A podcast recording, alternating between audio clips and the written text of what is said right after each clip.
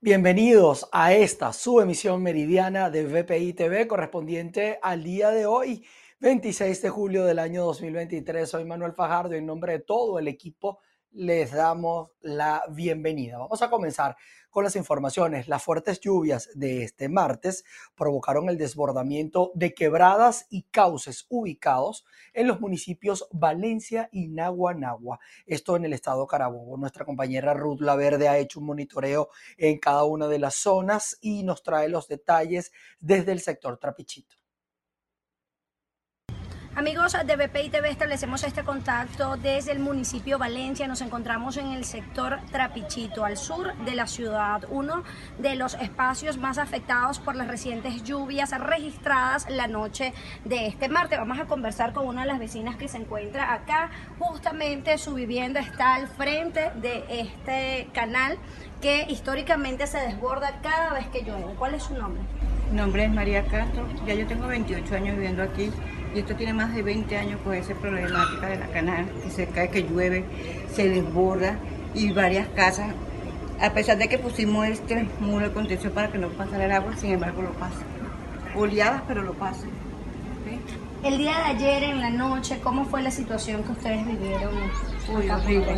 Apenas ese canal se estaba empezando a llenar, tuvimos que salir corriendo a subir los corotos en mesas para que no se nos dañaran. De por cierto, yo no tengo casi coroto por eso mismo, porque los primeros corotos me dañaron por, por ese canal. Y montarnos encima, este, tuvimos casi hasta las dos noche.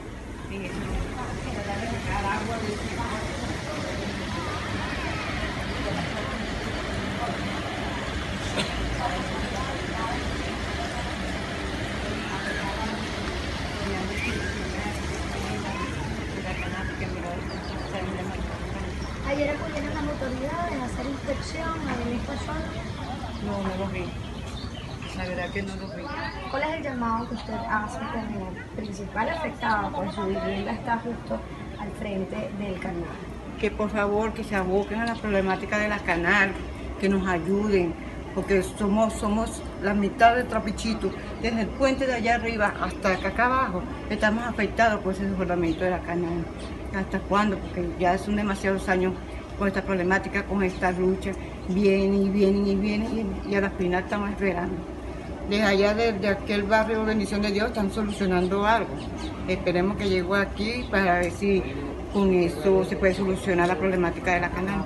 Declaraciones de una de las vecinas afectadas en el municipio Valencia con el desbordamiento del canal de Trapichito. Recordemos que las lluvias afectaron no solo el sur del municipio Valencia, también otros sectores de la región central de Venezuela, otros municipios como el municipio Naguanagua, que a través de las redes sociales pudimos observar las denuncias de los ciudadanos mostrando la situación que estaban viviendo puntualmente con las lluvias. El día de hoy, afortunadamente, no está lloviendo, sin embargo las personas se encuentran sacando agua y poniendo al sol sus enseres. Parte de la información que tenemos al momento para ustedes, quien reporta Ruth Laverde. Y nos vamos a Caracas, donde artefactos explosivos fueron arrojados la tarde y noche de este martes en módulos policiales en la ciudad capital. Desde la parroquia San Agustín, Irene Mejía nos amplía la información.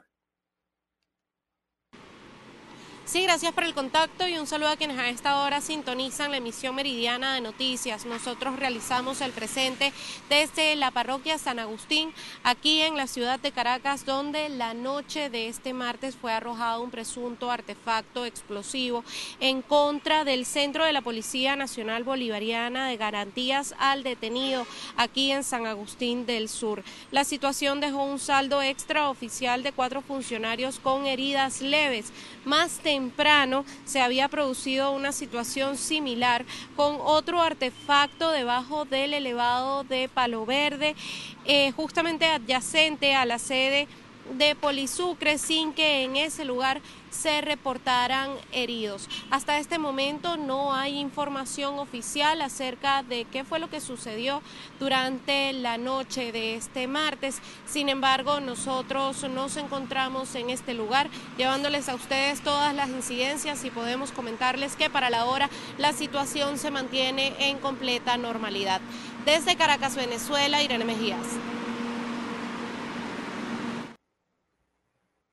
La pesca en Nueva Esparta se mantiene en merma, o al menos su producción, por los altos costos del combustible. Esto lo alertaron los trabajadores del mar. Veamos.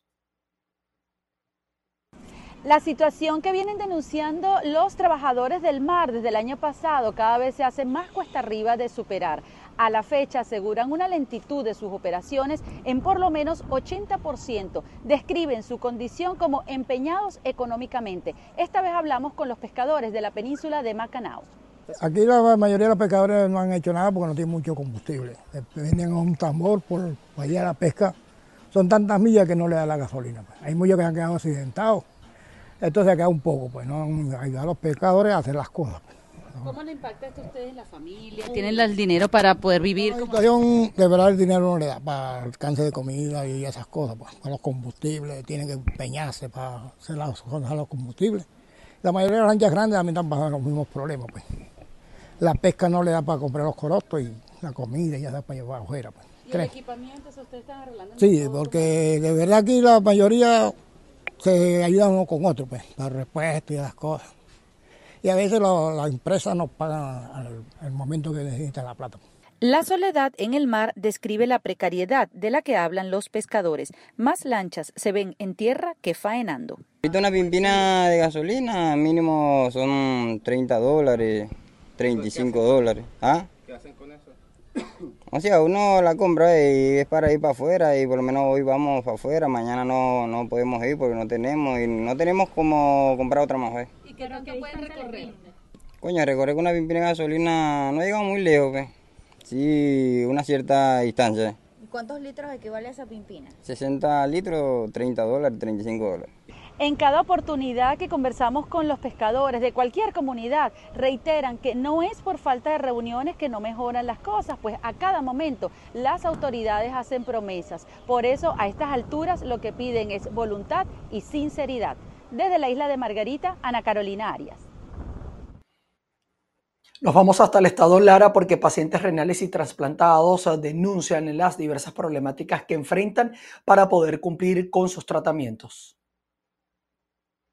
Hola Manuel, efectivamente pacientes renales se realizan una concentración frente a la Dirección de Salud del Estado Lara para exigir solución a las distintas fallas que se registran en las unidades de diálisis. Vamos a escuchar a Dayana Díaz, quien nos va a explicar la situación que viven actualmente los pacientes renales. Buenos días, los pacientes renales del Estado Lara, nos estamos acá concentrados en las inmediaciones de la sanidad manifestando nuestro problema con las máquinas de diálisis principalmente, porque ellas no están no tienen los, los repuestos que ameritamos para que funcionen correctamente. Y todos los días se colocan inoperativas varias máquinas, lo que afecta a nuestro tratamiento de hemodiálisis. Además de eso, es importante, es urgente que se vuelva a activar la procura de órganos a nivel nacional para que muchos pacientes renales puedan volver a su vida normal. Nuestros riñones artificiales, que son nuestras máquinas, están en mal estado. Necesitan ser repotenciadas las máquinas de diálisis. Se han denunciado casos de pacientes con hepatitis. ¿Qué les ha dicho a las autoridades respecto a esta situación? Sí, eso es una situación que se ha venido presentando, sobre todo en una unidad en específica, este, y lo que nosotros estamos pidiendo es que se nos vuelvan a colocar las vacunas contra hepatitis. no, no hemos tenido ninguna respuesta realmente por parte del Estado con respecto a esa situación. Respecto a la solicitud de un banco de sangre, ¿qué está sucediendo acá en la región respecto a esa situación que, que hace falta? Nosotros los pacientes renales presentamos problemas de hematologías bajas, por lo cual constantemente requerimos de concentrados globulares que nos ayuden a mantener una hemoglobina en óptimas condiciones. Sin embargo, en el Seguro Social, Pastor Oropesa, esto es muy engorroso. Hay que irse de madrugada, hay que trasnocharse, hay que pasar un momento muy desagradable, suplicar para que nos atiendan. Entonces nosotros lo que estamos pidiendo es que se reactive también nuevamente el banco de sangre del Estado Lar. Bien, es parte de la información que podemos aportar a esta hora respecto a la situación de los pacientes renales, quienes reiteran la importancia y la necesidad de que las autoridades garanticen el buen funcionamiento de las máquinas de hemodiálisis. Quien les reportó desde el Estado Lara, Venezuela, Génesis Colmenares. Nos vamos hasta el estado Sucre, donde la organización sin fines de lucro Rotary International continúa ejecutando programas sociales y se va a enfocar en la atención a los pacientes oncológicos infantiles. Sí, gracias por este contacto. Esta organización que está implementando este programa desde el año 2016 atiende a la población infantil vulnerable de al menos tres municipios del estado Sucre, así como también de Nueva Esparta y Monagas. Recientemente, enmarcado en el Día del Niño, llevaron a cabo una jornada de atención odontológica para estos menores. Nuestros niños son lo, más importante para nosotros. Eh, no, tenemos niños de Cariaco, de Mariguitar, de Araya, de Margarita, de San Antonio de Maturín, de Cumanacoa. Este año yo me quiero dedicar a la salud bucal de los niños con cáncer. Ya empecé mis actividades el Día del Niño en un laboratorio odontológico eh, con personas que me han ayudado eh, como decimos nosotros, ángeles terrenales y ángeles anónimos o héroes anónimos que nos ayudan y no quieren que digamos que, que, están aportando porque es, es, el deber ser. Das sin decir quién dio, porque eso es lo más importante. Solo Dios sabe quién da y quién quiere. Le estamos por primera vez, eh, hay muchos niños la niña mayor tiene 14 años y en su vida había ido al odontólogo. Entonces le hicimos la primera jornada y ahora vamos a buscar a esas personas de buen corazón que nos ayuden y que nos apadrinen para hacerle el tratamiento odontológico a cada uno de los niños. Próximamente la organización se prepara para realizar talleres en un programa de atención para niñas y adolescentes donde les brinden herramientas para su futuro. Soy Andrea Fabiani reportando para todos ustedes desde el estado Sucre.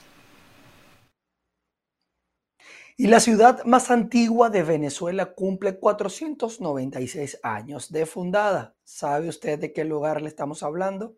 Lo van a ver a continuación. Buenas tardes, gracias por el contacto. Como acto central para conmemorar los 496 años de Santa Ana de Coro, se realizó una ofrenda floral en la Plaza Bolívar y una misa solemne en la catedral con la presencia de las autoridades municipales y regionales. El alcalde del municipio Miranda detalló durante este acto las actividades en el marco de la celebración. Estaremos entregando la emergencia, la consulta externa del Hospital Universitario de Coro junto al gobernador Víctor Clara. Estaremos entregando el ambulatorio de Sabaneta, ya que Coro no es solamente la ciudad de Coro, sino también sus parroquias productivas. También estaremos entregando el distribuidor vial Manaure en, eh, la ciudad de Coro. Estaremos inaugurando la expoferia de eh, y caprina de Falcón en Coro en marco del aniversario de la ciudad. Y bueno, mañana estaremos realizando la entrega de la iglesia San Gabriel, así como la Plaza Riera, y en, en horas de la noche estaremos haciendo la sesión del Día de Coro y estaremos en, en los conciertos del Festival Internacional de la Música que se realizarán el día jueves y el día viernes. Es parte de la información que tenemos a esta hora desde el Estado Falcón. Continuamos con más de noticias BPI TV. El segundo bloque informativo lo iniciamos en Colombia, donde una segunda aerolínea inició la conexión aérea Bogotá-Caracas con una frecuencia de tres días a la semana y un precio promedio de 152 dólares, incluyendo una maleta de 23 kilos. Continúa aumentando la conexión aérea entre Colombia y Venezuela. Este martes se inauguró la ruta Bogotá-Caracas por parte de la aerolínea Wingo desde el Aeropuerto Internacional El Dorado. Esta aerolínea había suspendido sus operaciones a Caracas en marzo del año 2020. Por lo pronto, la frecuencia es martes, jueves y sábado. La expectativa en un año es movilizar a 54 mil personas. Después de ese periodo, esperan ampliar las rutas desde otras ciudades de Colombia y Venezuela. Gradualmente esperamos poder incrementar nuestras frecuencias a una diaria. Hoy tenemos tres, eh, semanales eh, para completar las siete frecuencias semanales. Eh, estamos buscando agregar Valencia y Maracaibo y servirlas desde Bogotá, desde Medellín e incluso desde Barranquilla. Las aeronaves que volarán a Caracas son Boeing 737 Raya 800 con capacidad de 186 sillas cada una. Otra opción entre los dos países son los vuelos charter turísticos. Tenemos abierto todo lo que son los charters ya para hacer eh, eh, vuelos directos turísticos, eso está abierto tanto las compañías colombianas como las venezolanas pueden operar ese tipo de charters por contrato, que es decir, cerrados, en cual un operador turístico los transporta a un sitio turístico tanto de allá para acá como de aquí hacia Venezuela. El 30 de septiembre habrá una nueva mesa de trabajo entre la Aeronáutica Civil de Colombia y el INAC de Venezuela para acordar la entrada en operaciones de nuevas aerolíneas entre las dos naciones. Una tercera, después de esa reunión de septiembre, una tercera aerolínea venezolana y en ese mismo orden de ideas vendrá el espacio para una tercera aerolínea colombiana. Luego evolucionaremos a un siguiente paso, dependiendo de cómo vamos analizando el mercado, para que exista ya la regularización completa como era antes. Con la inauguración de las operaciones entre Colombia y Venezuela por parte de la aerolínea de bajo costo Wingo, ya son dos compañías que vuelan entre los dos países. Recordemos que también lo hace la estatal Satena. En Bogotá, Miguel Cardosa, BPI TV. Y nos vamos hasta los Estados Unidos, porque el líder de la Cámara de Representantes, Kevin McCarthy, sugirió la posibilidad de un juicio político al presidente norteamericano Joe Biden. Natalisa Lajuitero, de la Voz de América, nos cuenta los motivos. Justo cuando aquí en Estados Unidos estamos en un año preelectoral y el panorama político se complica cada vez más, ahora se suma un nuevo ingrediente y esta vez vino por parte del líder de la Cámara de Representantes, el republicano Kevin McCarthy, quien en una entrevista a la cadena Fox News asomó la posibilidad de pedir un juicio político al presidente Joe Biden. Si bien en este momento no ha señalado que pudiera formalizar la petición, ciertamente la sugirió. ¿Y esto por qué? Bueno, sencillamente porque el presidente de la Cámara de Representantes, McCarthy, considera que no ha tenido acceso a la información necesaria en esta investigación que hace el Congreso al hijo del presidente Joe Biden, Hunter Biden, quien está acusado de presuntamente haber recibido dinero por parte de una empresa de energía china. Esta es una investigación que ocurre en el Congreso y esta petición o esta sugerencia del líder de la Cámara de Representantes ocurre justamente cuando en este momento hay dos situaciones importantes. La primera es que el fiscal del caso ha señalado que tiene la eh, disposición de poder declarar ante el Congreso justamente después de las vacaciones del mes de agosto. Y segundo también cuando eh, es posible que el grupo de defensa de Hunter Biden pudiera ser sancionado por supuestamente o presuntamente mentir al secretario de la Corte para obtener información sobre los denunciantes de forma secreta. Ahora bien, esto ha señalado la Casa Blanca, ya ha habido un portavoz que en su cuenta de Twitter señalaba que sencillamente los republicanos tienen un afán de persecución al presidente Joe Biden en vez de estar ocupados discutiendo temas que son de mayor relevancia para los estadounidenses. No ha habido un pronunciamiento formal por parte de la Casa Blanca, pero ciertamente ya un vocero se pronunció señalando la posición del Partido Demócrata.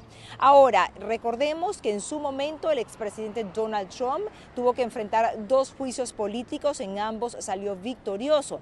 La posibilidad de que un juicio político al presidente Joe Biden prospere esta oportunidad. ¿Es cierta o falsa? Bueno, según expertos señalan que no es posible, tomando en cuenta que la mayoría demócrata reina en el Senado. Desde Washington les informó Natalí Salas Guaitero de La Voz de América para VPI TV. Estaremos atentos, por supuesto, a las reacciones a toda esta situación en los Estados Unidos. Gracias, Natalie. Vamos a continuar con más información. Al menos 51 ballenas piloto de aleta larga murieron anoche tras quedar varadas en la remota playa de Sheines, en el suroeste de Australia, mientras un grupo de ecologistas tratan de rescatar a otros 46 especímenes. Así lo informaron las autoridades de ese país. Un total de 97 ballenas de esta especie quedaron varadas en aguas poco profundas, a unos 150 metros de la playa de Sheines, en una ensenada protegida en la región australiana occidental, que está rodeada por un par y una reserva natural. Australia es escenario de frecuentes mm, variamientos de ballenas y otros mamíferos marinos sin que los expertos hayan logrado esclarecer con precisión los motivos de estos hechos. Ojalá se logre mantener con vida al resto de las ballenas. Nosotros con esta nota a la cual vamos también a tener nuestra atención, vamos a finalizar nuestra emisión meridiana de noticias. Gracias a ustedes por estar siempre en nuestra sintonía y a las seis de la tarde, como siempre, los esperamos acá para informarles en nuestra emisión central. Buen provecho.